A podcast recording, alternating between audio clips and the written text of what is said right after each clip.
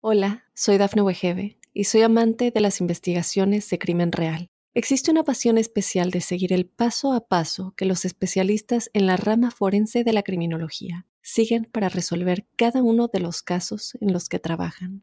Si tú, como yo, eres una de las personas que encuentran fascinante escuchar este tipo de investigaciones, te invito a escuchar el podcast Trazos Criminales con la experta en perfilación criminal, Laura Quiñones Orquiza en tu plataforma de audio favorita.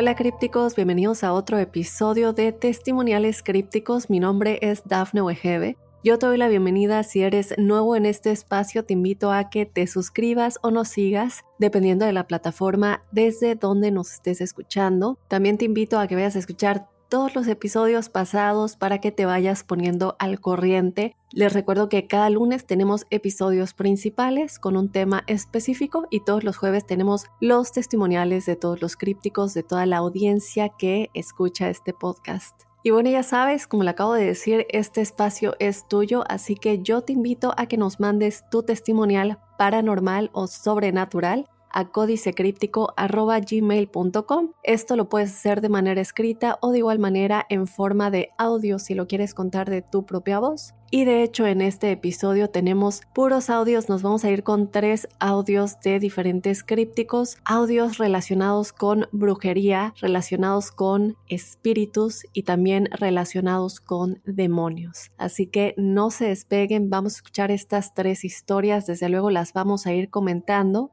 pero antes de irnos rápidamente te recuerdo que este lunes tuvimos un episodio maravilloso con Jorge Luis Soxorf, el presentador del podcast La Huella OVNI. Tuvimos una conversación maravillosa que de verdad, a pesar de que estaba enfocada únicamente a la vida extraterrestre, al fenómeno OVNI, a todo lo que él ha investigado, también como se darán cuenta en el episodio y como siempre lo digo, todo se conecta con diferentes temas. Hablamos bastante de las pirámides, hablamos del significado de la vida, del origen de la vida, hablamos de la ciencia y cómo la ciencia se relaciona con todo esto, de los crop circles, de las civilizaciones antiguas, de la visión remota y bueno, de muchísimas, muchísimas cosas más, incluida también la telepatía. No se pueden perder este episodio, de verdad, vayan a escucharlo si no lo han hecho, que desde luego espero volver a tenerlo de invitado en el futuro. Y bueno, sin más, por ahora ya vamos a escuchar el primer audio de este episodio de testimoniales. El primero llega por parte de Yesid, quien ya nos había escrito anteriormente y también nos dejó saber en esa ocasión que tenía un tema relacionado con brujería. Entonces por aquí él nos dice, hola Dafne, nuevamente te escribo con el propósito de participar en el espacio de testimoniales. En esta ocasión te adjunto un audio con una experiencia bastante significativa para mí. Así que bueno, vamos a escuchar este audio de Yesid y regresamos para comentarlo.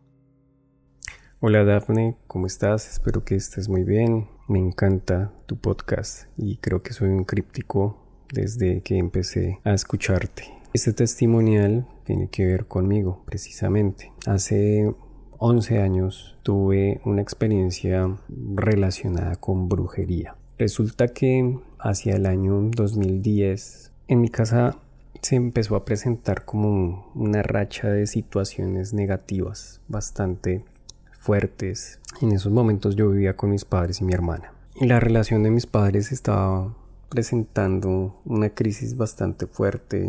Se estaban discutiendo mucho eh, a tal punto de que ya había como la posibilidad de una separación. Por mi parte, mm, yo llevaba mucho tiempo en una mala racha en términos sentimentales, no, no, no encontraba una persona, una pareja estable, me sentía muy solo. Mi hermana de igual manera, no me sentía agrado en mi trabajo, eh, estaba terminando universidad, las cosas no estaban muy bien.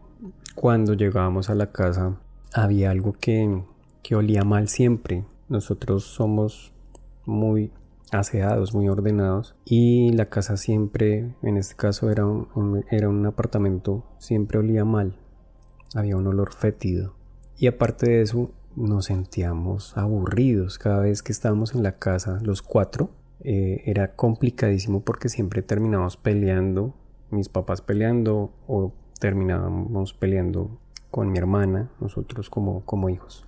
El caso es que yo llegaba a sentirme desesperado, como con ganas de irme para cualquier lado. Y un día mis padres decidieron ir donde una persona pues, que hace este tema de trabajos de magia y brujería y bueno, como de limpieza espiritual. La verdad, en esa época yo no era muy creyente. Sin embargo, pues ellos me dijeron que lo hiciéramos y pues insistieron y pues yo decidí acompañarlos.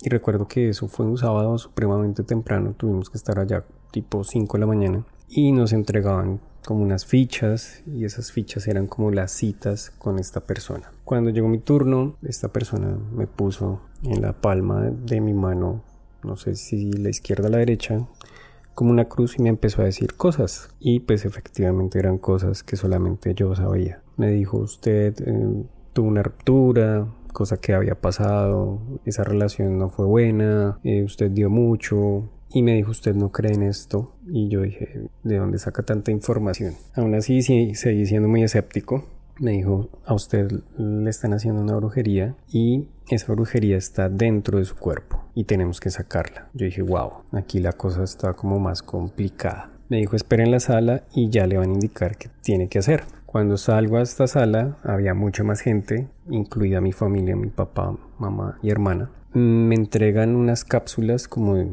como de medicamento, pero vacías. Y me hacen llenarlas con algo que no recuerdo qué era, pero esa sustancia yo la llevé.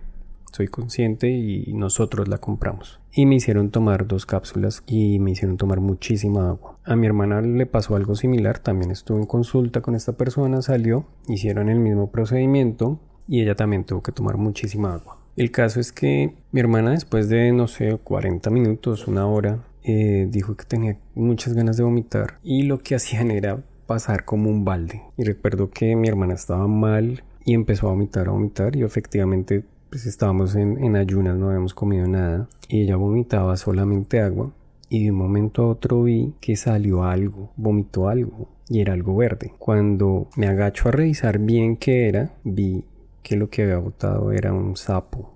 Después pues yo seguí tomando agua y me empecé a sentir bastante mal, pero no, no podía vomitar, no podía vomitar y ya pues digamos que las personas que están en la sala, todo el mundo empezaba a hacer sus, digamos que su limpieza, empezaban a vomitar todo lo que tenían dentro y se iban. Y yo fui el último, no, no podía, no podía. Recuerdo que me mandaron a caminar, a darle como la vuelta a un parque que había cerca y cuando volví yo estaba muy mal y yo les dije no, llévenme a un médico porque esto no es normal. Entramos nuevamente y empecé a sentir ganas de vomitar y empecé a vomitar. Y después de no sé cuánto tiempo hice mucha fuerza para poder vomitar y al final logré botar algo. En su momento no me di cuenta. Mi hermana es la que dice, ella acaba de vomitar algo. Cuando revisamos vimos una bola negra y la persona que estaba ahí como pendiente de, de quienes estamos como en esas consultas me dice, venga, vamos a botar eso. Le digo, ¿qué es? Y él me dice, es una araña. Y yo quedé pues como que, como así que una araña? En esos momentos cuando me dice, es una araña, automáticamente viene a mi mente algo y era una sensación que yo tenía en mi, en mi, vientre, en mi estómago. Y era como, como, si, como si alguien te, te, te pasara las uñas por todo el vientre hasta ese momento no tenía idea de qué era. O sea, siempre tenía esa sensación de, de, tiempo para, para atrás. Eh, empecé a tener esa sensación y pues es en ese momento en que veo eso, pues lo asocio. Después de esto no volví a tener esa sensación. Posteriormente vuelvo como al mes a esta consulta con esta persona y me dice efectivamente usted eh, tenía esto, tenía una sensación como de como si le rasgaran el vientre, le dije sí. Ese era un trabajo de, magia negra, de brujería, y era una mujer. Mm, dijo, no le voy a decir quién, pero creo que usted va a descubrir quién es. Eso nos pasó. Eh, efectivamente también a mí, mis padres estaban, eh, digamos que tenían un trabajo también de magia negra. Eh, ese trabajo sí estaba en mi casa. Cuando la persona fue a mi casa a sacarlo fue también un tema bastante fuerte. Recuerdo que la persona llegó y también con, una cruz y con una antorcha que él mismo hizo delante de, nosotros. Y lo más chistoso es que la llama era una llama pues casi no se veía porque pues el alcohol no produce una llama tan vistosa como de, otro elemento, ¿no? Si fuera gasolina. Y a medida que él iba eh, haciendo el recorrido por, el, por, los cuartos, los pasillos, la cocina, la llama iba cambiando el, tono. Y cuando llega a la sala, todo el algodón se quema y se, se, produce una llama amarilla casi roja. Y él nos dice en ese mueble. Resulta que teníamos unos muebles que tenían como unos ocho meses de, de comprados. Y nos dice denle la vuelta, vamos a ver qué hay dentro. Nosotros damos la vuelta al mueble. Eso tiene como una tela protectora. Quitamos la tela y efectivamente en una de las partes de adentro estaba pegada una bola. Esta persona saca esa bola y es una bola como de cebo, como hecha con parafina de vela. Y con un crucifijo él empieza a golpearla y se va abriendo y encontramos eh, elementos de brujería, unos muñecos, la figura de un falo, de una vagina, monedas, cabello amarrado. Y él nos dice, aquí eh, les estaban haciendo brujería a todos. A ustedes los querían separar, a mis padres. A nosotros como hijos nos tenían amarrados para no tener ningún tipo de, relación sentimental y también el tema del dinero. Y eh, recuerdo que esta persona nos, nos dijo, deben quemar esto lo más rápido posible y las cenizas arrojarlas a la corriente de un río, una quebrada. Y eh, hicimos eso. Después de eso, efectivamente el olor putrefacto de, mi casa ya desapareció y obviamente las cosas empezaron a, a fluir. Entonces, pues nada, dicen que no debemos creer en este tema de brujas, pero pues las hay, están entre nosotros y cosas malas pasan. Espero que no sé, tu opinión acerca de esto. Un abrazo, Daphne.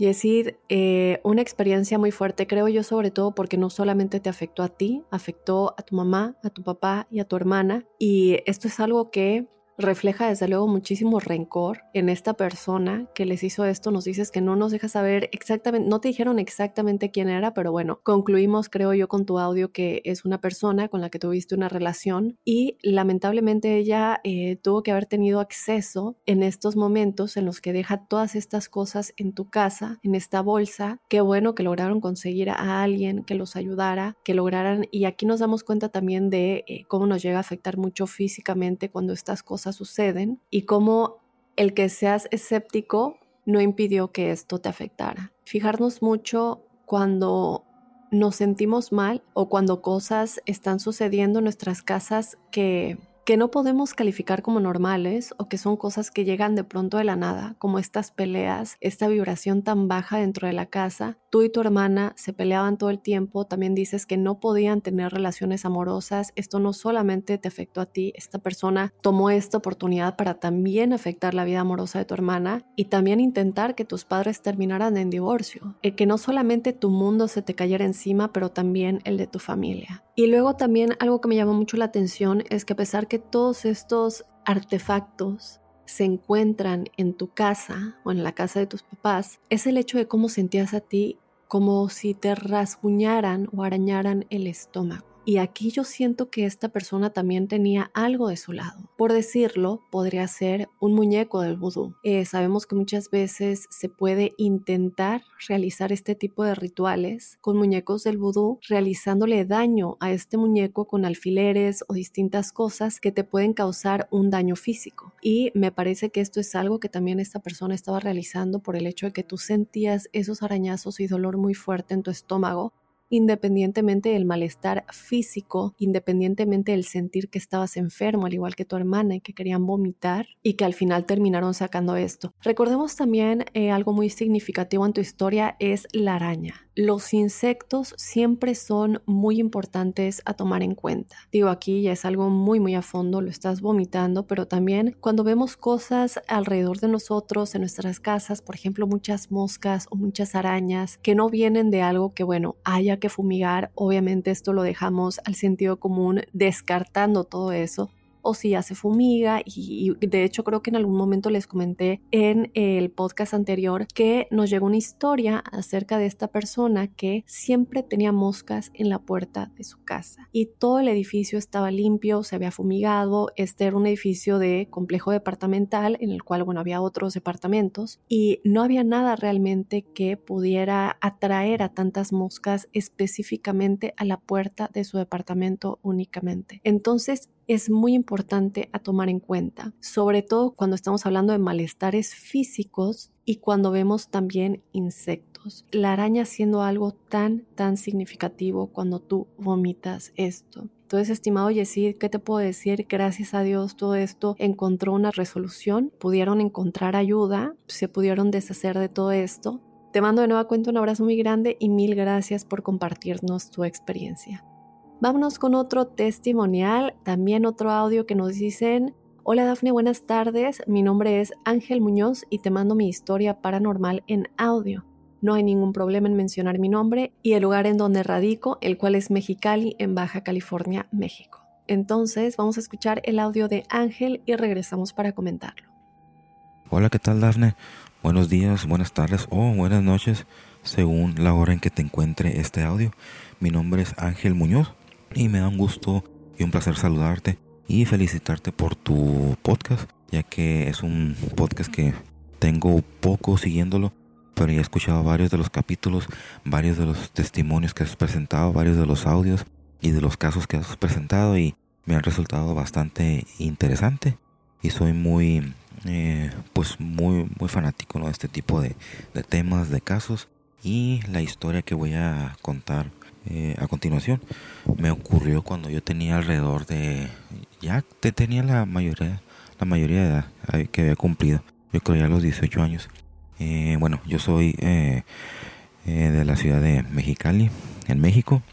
Y como comentó esto me ocurrió alrededor de los 18 17 18 años. Y lo que ocurrió en ese entonces era de que teníamos muchas em, eh, como se dice, muchas reuniones los fines de semana con amigos en común que teníamos yo y un amigo vecino de, la infancia que vivía atrás de mi casa en ese entonces. Entonces teníamos varias eh, reuniones los fines de semana con amigos que les gustaba, por ejemplo, los videojuegos, lo que eran las películas, lo que era, lo que era la música. Entonces estas reuniones consistían en estarnos juntando ya sea en la casa de uno o de otro amigo en fin de semana para estar conviviendo con estas tres cosas en común y muchas veces nos tocaba eh, pues amanecernos o eh, quedarnos hasta altas horas de la madrugada. Empezábamos, no sé, yendo a visitar a las 7 u 8 y ya terminábamos como a las 2, 3 a veces de la mañana. Entonces en una ocasión eh, fuimos con un, con un amigo pues que estaba pues algo retirado ¿no? de, de la de la colonia donde vivíamos eh, mi amigo y yo. En esa ocasión, eh, recuerdo que era un viernes, eh, fuimos ya con, unos amigos, estuvimos ahí pues conviviendo y todo, y al momento de regresarnos, nos regresamos pues en el, en el carro de mi amigo que vivía atrás de mi casa, y en ese entonces también nos acompañaron otros dos amigos, o sea, íbamos cuatro en el carro. Ya cuando íbamos de, de regreso, cerca de ahí de, la colonia, ahí por donde íbamos a pasar, eh, está, eh, estaba y todavía está un banco, eh, el cual voy a omitir el, nombre, pues por cuestiones de no, de no estar ahí dando publicidad buena ni mala, simplemente es, es un banco muy conocido en México. Íbamos por una avenida principal, era un bulevar. Entonces cuando llegamos al retorno donde nosotros íbamos a entrar a esa cuadra contra esquina había un banco y eran alrededor de las dos, dos pasadas de la madrugada. Entonces yo iba en la parte de atrás, eh, del lado derecho, en la parte de atrás del copiloto y cuando llegamos a, ese eh, retorno yo podía ver el, el, banco. Entonces el banco tenía iluminación de, de dentro hacia afuera.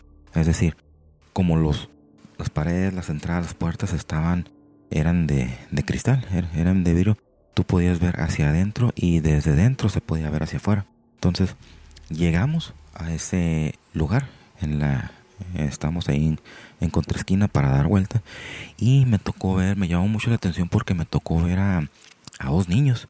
Estaban dos niños jugando, un niño y una niña de alrededor de unos 6 años, 5 o 6 años. Estaban correteándose entre ellos. El niño correteaba a la niña, la niña al, niño. Estaban eh, correteándose entre ellos. Y me llamó mucho la atención porque dije, bueno, dos niños dentro de un banco en la madrugada jugando. Luego, luego mi razonamiento, mi lógica me hizo querer buscar a ver si había una persona adulta dentro del banco. Dije, a lo mejor es un vigilante, un velador o, un trabajador que está trabajando en las instalaciones de noche y se trajo a sus, a sus hijos. Entonces, ya cuando nos tocó pasar por ahí, a mí, de, mi lado, del lado derecho, tocó ver más claro porque el banco se encontraba del lado derecho. Entonces, cuando pasamos por ahí, por el carro, el carro pasó no tan rápido y no tan lento. Entonces, me tocó ver pues más de cerca, ¿no? Yo, tratando de buscar a ver si había algún adulto, porque me llamó la atención pues que, que estuvieran estos niños ahí jugando. Entonces, para mi sorpresa de que eh, no, después de haber eh, hecho un, un escaneo visual, no encontré a ningún adulto y antes de que el carro terminara de pasar por el campo visual del banco donde yo podía ver los niños eh, se pararon al mismo tiempo se pusieron así frente a las ventanas donde yo los estaba viendo y los niños me siguieron con la con la vista. Iba pasando el carro y los niños ya se habían parado al mismo tiempo y me estaban viendo, o sea, cómo el carro se iba y yo podía eh, verlos. Entonces, eh, rápidamente eh, se me puso la piel chinita. Me, asusté mucho, me sorprendió mucho y ya que nos íbamos, me quedé callado, no comenté nada a mis, a mis amigos a ver si no lo no los habían visto. Todavía no llegábamos a, a la casa cuando poquito después de un minuto comenté, no, eh, vieron a los niños del banco. ¿Cuáles niños? Me empezaron a decir. ¿Cuáles niños? ¿De qué estás hablando? Unos niños que estaban jugando ahí adentro en el, en el banco. Y ya estaba yo asustado. No, no, no vimos nada. Y ya pues empezaron a, asustar y sacaron de onda. No se quisieron regresar porque ya estábamos cerca por llegar. Pero eh, sí nos sorprendió mucho y más a mí el haber visto pues a estos niños, haber comentado la experiencia eh, acabada de, suceder ahí con, los demás amigos y, y, ya, ya de ahí este pues no, no supimos, pero lo que llamó mucho la atención fue que eh, pues que estaban estos dos niños y se pararon al mismo tiempo cuando no terminaba de pasar el carro por ahí y me vieron, o sea, me siguieron con la vista. Entonces, lo que tengo yo entendido es que cuando se manifiestan los, eh, los demonios, una de las mayores representaciones que puede tener un, un demonio en, en, manifestación es a través de niños o a través de la imagen o la figura de un, de un niño. Dicen que esa es la, una de las peores, ah, digamos, manifestaciones porque tienen pues esta apariencia no inocente de un niño y cuando son pues son demonios de muy muy maliciosos. Entonces todo eso ya más o menos yo lo sabía en ese entonces porque desde niño siempre fui muy pues muy fanático de este tipo de, temas. Y, pues me llamó mucho la, atención ese ese caso ese esa aparición. Y bueno esta es una de, varias historias que tengo para compartir eh, Dafne y espero sea de su agrado y me gustaría escuchar tu opinión al respecto. Bueno, te mando un cordial saludo y hasta pronto. Gracias Ángel por contarnos tu historia. Siempre nos olvidamos y que muchas veces este tipo de entidades se disfrazan y muchos de estos disfraces son disfraces de niños. Ahora hay un programa tipo documental que se llama Los Expedientes del Demonio, lo cual eh, si no me equivoco, lo pueden ver. Está en Amazon Prime, está en Hulu si están aquí en Estados Unidos. Lo pueden rentar creo que también en YouTube, bueno, en, distintos, en distintas plataformas de streaming. Y este programa tiene un capítulo específicamente en el que hablan de cómo los espíritus de niños o los seres que parecen ser niños muchas veces son demonios. Hay ciertas cosas a tomar en cuenta y ciertas em, como características que nos pueden indicar si son realmente espíritus de niños o si son demonios. Unas de estas indicaciones son la hora en la que aparecen y también no solamente el cómo nos, hacen sentir, pero la atención que nos ponen, que es algo que tú estabas mencionando. Eh, lo que me llama la atención es no solamente que era muy tarde, lo que tú dices es la madrugada, y también el hecho de que es como si te hubieran escogido. Te estaban prestando mucha atención, la niña te estaba mirando y tú te quedas como sorprendido de decir, ¿qué está sucediendo aquí? Pero como lo acabo de decir, eh, desde luego no podemos asegurar, pero sí se fijan no solamente en este programa que les estoy diciendo, tipo documental que se llama eh, The Demon Files o Expedientes de Demonios, en donde comentan esto que muchas veces cuando vemos espíritus de niños suelen ser demonios, cabe aclararnos siempre, lo quiero dejar muy claro, pero muchas veces y cuáles son como las cosas a tomar en cuenta para darnos cuenta si sí o si no. En este caso ellos están riendo, están jugando, lo que nos hace ver un poquito como de no hay confusión en este niño, no hay el estoy perdido, necesito ayuda, es como lo estoy disfrutando y te estoy viendo, estoy consciente de que me estás viendo y me sigo riendo y sigo jugando. Lo cual a mí me parece muy extraño porque normalmente cuando hablamos de espíritus se encuentran confundidos Puede que sean violentos por este rencor que guardan que los sigue manteniendo en una vibración tan baja que no logran cruzar y cosas de ese tipo, pero cuando están tan alegres tiene que haber algo más, ¿cierto? Algo que posiblemente no es bueno y que de igual manera no solamente vistiéndose de niños, también en esa actitud que tienen nos puede tratar de engañar. Entonces, estimado, eh, lo mejor aquí es que desde luego no sucedió nada y muchas veces cuando se presentan hay reportes de, bueno, después de esto me sucedió esto. En este caso, por lo que entiendo, no sucedió nada menos que hayas omitido esa parte. Te mando un abrazo muy grande, Ángel, hasta Mexicali y gracias por contarnos tu testimonial. Vámonos con otro testimonial. El siguiente viene por parte de Daniela. Ella nos escucha desde Nueva Jersey, muy cerquita de mí. Daniela, te mando un abrazo muy grande. Y ella nos cuenta algo que le sucedió a su familia y mm, más que nada a su papá. Así que vamos a escuchar esta historia. Hola Daphne, mi nombre es Daniela.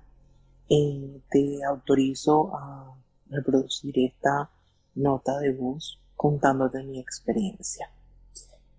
Quiero primero que todo agradecerte por este espacio eh, que has emprendido y te agradezco muchísimo por darnos a tus oyentes la oportunidad de compartir nuestras historias.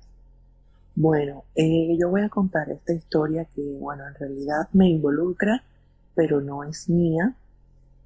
Eh, yo sé que Tal vez mucha gente le va a parecer increíble, pero es 100% real. Eh, yo siempre tuve una relación muy cercana con mi papá.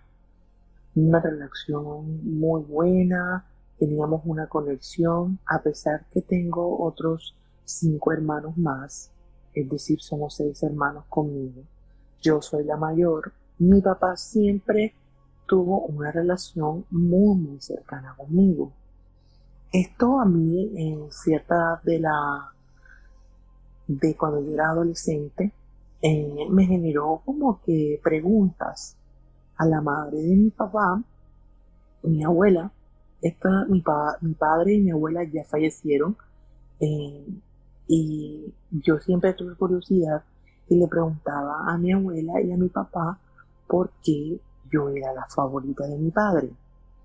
Entonces ellos me contaron y siempre me contaban una historia a la cual pues ellos se aferraban y decían que era cierta y para ser sincera pues yo les creo, mi, abuela y mi papá eran personas muy religiosas y, no, eran persona, no eran personas mentirosas. Bueno, todo pasa en que mm, en la época por ahí de 1968 fue eso, cuando mi papá tenía cinco años, eh, mi abuelo y mi abuela se van a vivir a una parte. Nosotros somos de Colombia, pero pues en ese momento mis abuelos eran inmigrantes eh, colombianos de Venezuela, vivían en Estados Zulia. Eh, mi abuela eh, vivía con su esposo, quien es mi abuelo y mi papá. mi papá tenía cinco años y mi papá le comentaba a mi abuela que él veía a una niña de pelo rojo, de tez blanca, que le decía que se llamaba Daniela. Mi abuela no le prestó mucha atención y mi abuela eh, pensaba que era algo así como un amigo imaginario. Eh, entonces mi papá decía que esta niña le decía cosas. Entonces, por ejemplo, esa niña se le aparecía y le decía que alguien se iba a enfermar, que alguien iba a morir, que un bebé iba a nacer, que alguien estaba embarazada. Y como esa niña se lo decía a mi papá, pues mi papá se lo decía a mi abuela y en ese punto, cuando las cosas que la niña decía empezaron a hacerse realidad, pues a mi abuela le asustó un poco, pero no pasó nada más de ahí. Hasta que un día mi abuela ya estaba embarazada de mi tía eh, y mi papá se desaparece se desaparece de la nada, no hay rastros de él. Las personas que trabajaban en esa finca, porque ellos vivían en una finca, empiezan a buscarlos como locos, como locos, como locos, y pues no los encuentran. Encuentran a mi papá, no encuentran a mi papá. Mi abuela, una madre desesperada que subió de cinco años, pues se, se pierde, empieza, se adentra en el monte y había un río que pasaba al costado de la finca, que tenía pues un bracito, un brazo del río, que llegaba a una parte pues que no era tan honda. Mi abuela se le dio por irse ahí porque su más grande miedo era que mi papá sufriera en el río porque como que siempre sintió curiosidad por el río y eh, bueno eso pasó mi abuela fue y lo, lo encontró casi ahogado y cuando encontró a mi papá casi ahogado vio que entre las matas una niña salió corriendo con la descripción que mi papá decía que tenía esa niña. Eh, logran reanimar a mi papá y mi papá sobrevive. Eh, a medida que mi papá fue creciendo, fue dejando de ver a esta niña, fue dejando de ver a esta niña, fue dejando de ver a esta niña.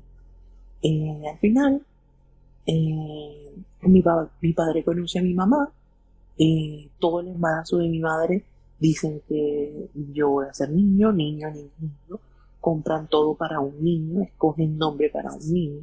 En las ecografías, que hasta el día de hoy, 30 años después, pues mis papás, mi mamá todavía conserva, eh, sale niño. Y un día antes, mm, eh, en mi parto o el parto de mi madre para tenerme a mí, estaba programado por una fecha. Eh, un día antes, mi padre eh, sueña con esta niña de nuevo, una niña de aproximadamente mi papá le pone como unos 6 o 7 años, o sea, era mayor que él. Sueña con esta niña y esta niña le empieza a decir que va a tener una hija. Y que esta niña se va a llamar Daniela. Que se despide de él y que le dice que lo quiere mucho. Eh, mi papá se queda anonadado, mi papá no dice más nada y al día siguiente, cuando mi papá da a luz, el médico nos explica cómo es que en toda la ecografías, se mostró niño y ahora pues era yo una niña. Mi papá a estas alturas nunca le había comentado nada a mi mamá de esta situación. Nunca jamás había contado la historia de Daniela. Eso fue una cosa que, que quedó ahí. mi mamá, pues le gustaba mucho Daniela Romo y cuando pues, se dieron cuenta que iba a ser una niña, mi mamá sugirió el nombre de Daniela. Mi papá dice que, o decía, que fue una cosa choqueante para él cuando yo alcancé la edad de los 5, 6, 7 años, era idéntica a la persona que se le eh, aparecía mi papá o se le soñaba. La verdad, yo nunca he tenido ningún tipo de experiencia, es decir, recordar eso o algo así. Solamente lo sé porque ellos me lo contaban y me lo contaban como, como algo muy bonito y mi papá decía pues que yo era un ángel que lo había escogido a él como su padre. Así que esa es mi historia. he escuchado historias de algunas otras personas bastante similares. Aquí tenía este espacio, así que quise compartirlas con ustedes. Eh, de verdad, si tienen historias similares, me gustaría que las contaran. Les mando un abrazo y muchas gracias, Daphne, por este espacio tan bonito. Muchas gracias, Daniela, por contarnos tu experiencia ¿Y qué te puedo decir? Eh, algo muy acertado que te dijeron es el hecho de que puede ser una comunicación de un ángel, de alguien que estaba cuidando a tu papá en todo lo que le sucedió, ¿verdad? Antes y también los sueños que él tenía, es alguien que ha estado con él desde que era pequeño y que continúa esta conexión hasta el momento en el que tú naces y que nos hace darnos cuenta que a pesar de que la ciencia puede decir muchas cosas, como él va a ser niño, terminaste siendo niña. Era tu destino nacer, estar en esa familia, llegar a este mundo con este sexo femenino, por una o por otra, tu alma y en tu contrato álmico con tu familia tenía que tomar parte. Esa conexión tan fuerte con tu papá hay muchas cosas que no entendemos eh, a veces cómo podemos tener sueños repetidos con gente que no conocemos o podemos recibir mensajes de pronto de seres que no tenemos idea de quiénes son pero que sentimos que nos cuidan y lo mejor es no tratar de buscar la explicación, es dejarnos llevar por ese ser que desde luego nos está dando una energía positiva y está ahí para ayudarnos independientemente de la forma que tomen. Entonces ya lo escucharon crípticos, si alguno de ustedes tiene una experiencia similar a la de Daniela, háganosla llegar y también porque yo creo que siempre tenemos esta conexión con nuestros ángeles, independientemente de la forma que tomen cuando se nos presentan, pero unos le prestan más atención que otros o también algunos tienen los canales más abiertos. Es una historia que nos deja ver, Daniela, el cómo estamos en este mundo por una razón muy importante. No es casualidad que estemos aquí. Muchas veces nos preguntamos, pero es que ¿qué hago aquí? ¿Cuál es mi propósito en esta vida? Por algo y muy, muy importante que tú no tienes ni idea, estás aquí. Y hay muchísimas cosas que se cruzaron en el camino antes de que tú pudieras nacer. Y creo que el caso de Daniela es un mensaje muy importante para todos, de darnos cuenta que a pesar de todas las predicciones y de todo lo que los doctores decían, las cosas terminaron siendo de manera muy diferente porque ella, en la forma que tomó tu cuerpo, en este disfraz físico de Daniela, en este avatar, tenías que estar aquí. Entonces, Daniela, de nuevo, muchísimas gracias. Te mando ese abrazo muy grande hasta Nueva Jersey y de nueva cuenta, si tienen una historia similar, como ella lo dice, por favor háganoslo saber. Y bueno, sin más crípticos, llegamos al final de este episodio de testimoniales. Yo te recuerdo que tú puedes ser parte de este espacio que tenemos todos los jueves. Lo único que tienes que hacer es mandarnos tu historia paranormal o sobrenatural a códicecríptico.gmail.com. Esto lo puedes hacer de forma escrita o también nos puedes mandar un audio si lo quieres contar de tu propia voz. Y bueno, así nos vamos ya. Yo te espero el próximo jueves con más testimoniales y desde luego el próximo lunes con otro códice críptico.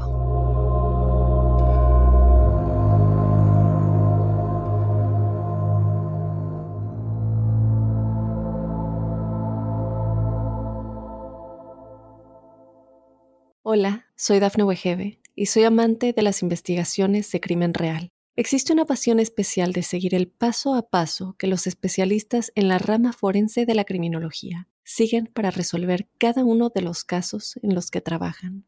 Si tú, como yo, eres una de las personas que encuentran fascinante escuchar este tipo de investigaciones, te invito a escuchar el podcast Trazos Criminales con la experta en perfilación criminal, Laura Quiñones Orquiza, en tu plataforma de audio favorita.